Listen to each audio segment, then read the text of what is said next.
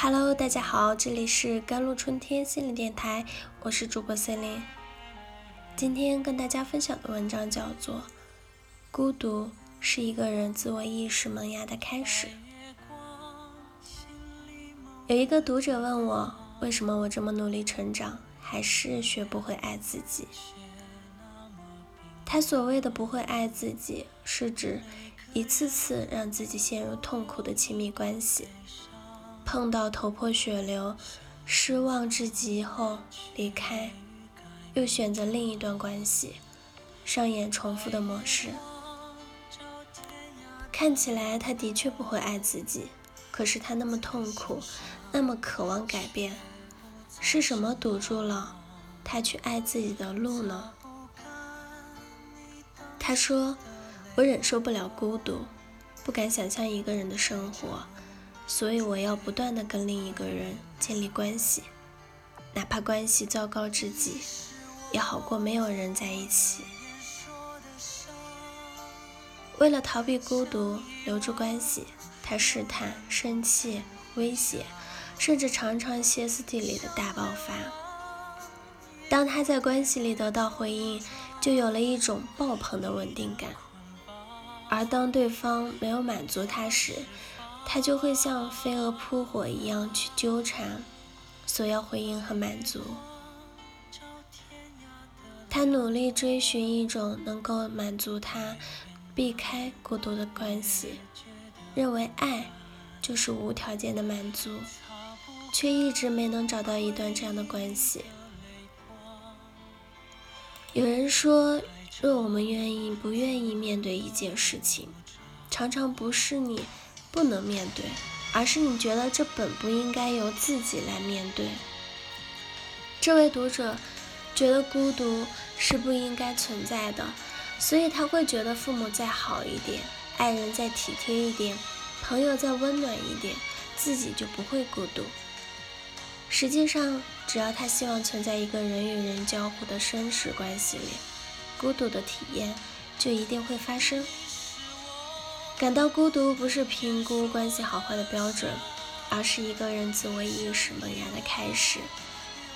孤独是一种发生在关系里的体验。如果你仅仅是一个人，你不会感到孤独。只有当你希望跟对方靠近一点，但又对靠近感到无能为力时，才会有孤独的感觉。比如说，当你渴望一个人可以理解自己。你觉得自己是值得被看见的，然而你却没有被理解时，你会感到孤独。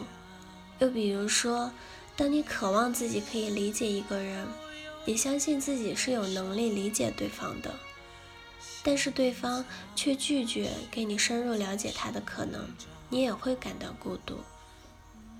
也就是说，孤独是你发射出一种渴望。而这种渴望没有被对方有效的接收，最终被无效反弹回自己这里时，你才会有孤零零一个人的感觉。而恰恰是这种没有回应的感觉，为关系带来了一种分化，清晰的分化出了你跟对方之间的界限。在关系没有分化的时候，会觉得两个人的想法和行为应该是融为一体的。如果你没有任何需要，对方就理所当然的替你做到；如果你感觉到对方有任何的需要，你也觉得应当替对方去完成。而分化之后，就会造成关系里的一种断裂，就好像婴儿和母体之间的脐带被剪断了。这时候，婴儿开始作为一个独立的个体存在，不断完善自己。最终长成一个能给自己自足的人。母亲开始接受婴儿的分离，把精力和重心重新放回自己的生活，不为婴儿而活。这样的分化好像切断了某种现实的链接，却让关系从捆绑状态变得更自由，更有益于彼此能在关系里找到一种更持久、更舒服的状态，去滋养自己，完成。更多的自我实现，所以在一段关系里，如果你没有深刻感受过孤独，就不会有关系的断裂和分化。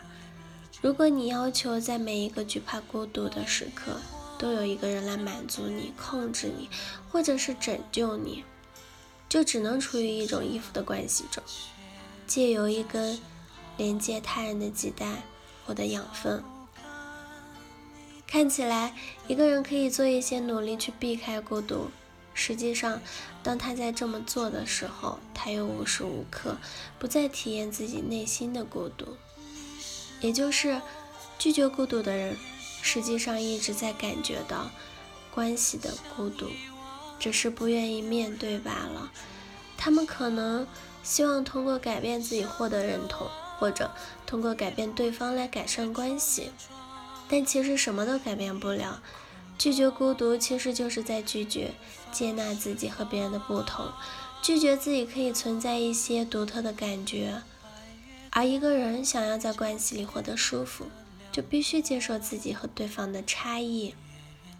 一旦这样的是界限被磨灭掉的话，你就不得不为对方而活，或者让对方为自己而活。这就是关系痛苦的开始。好了，以上就是今天的节目内容了。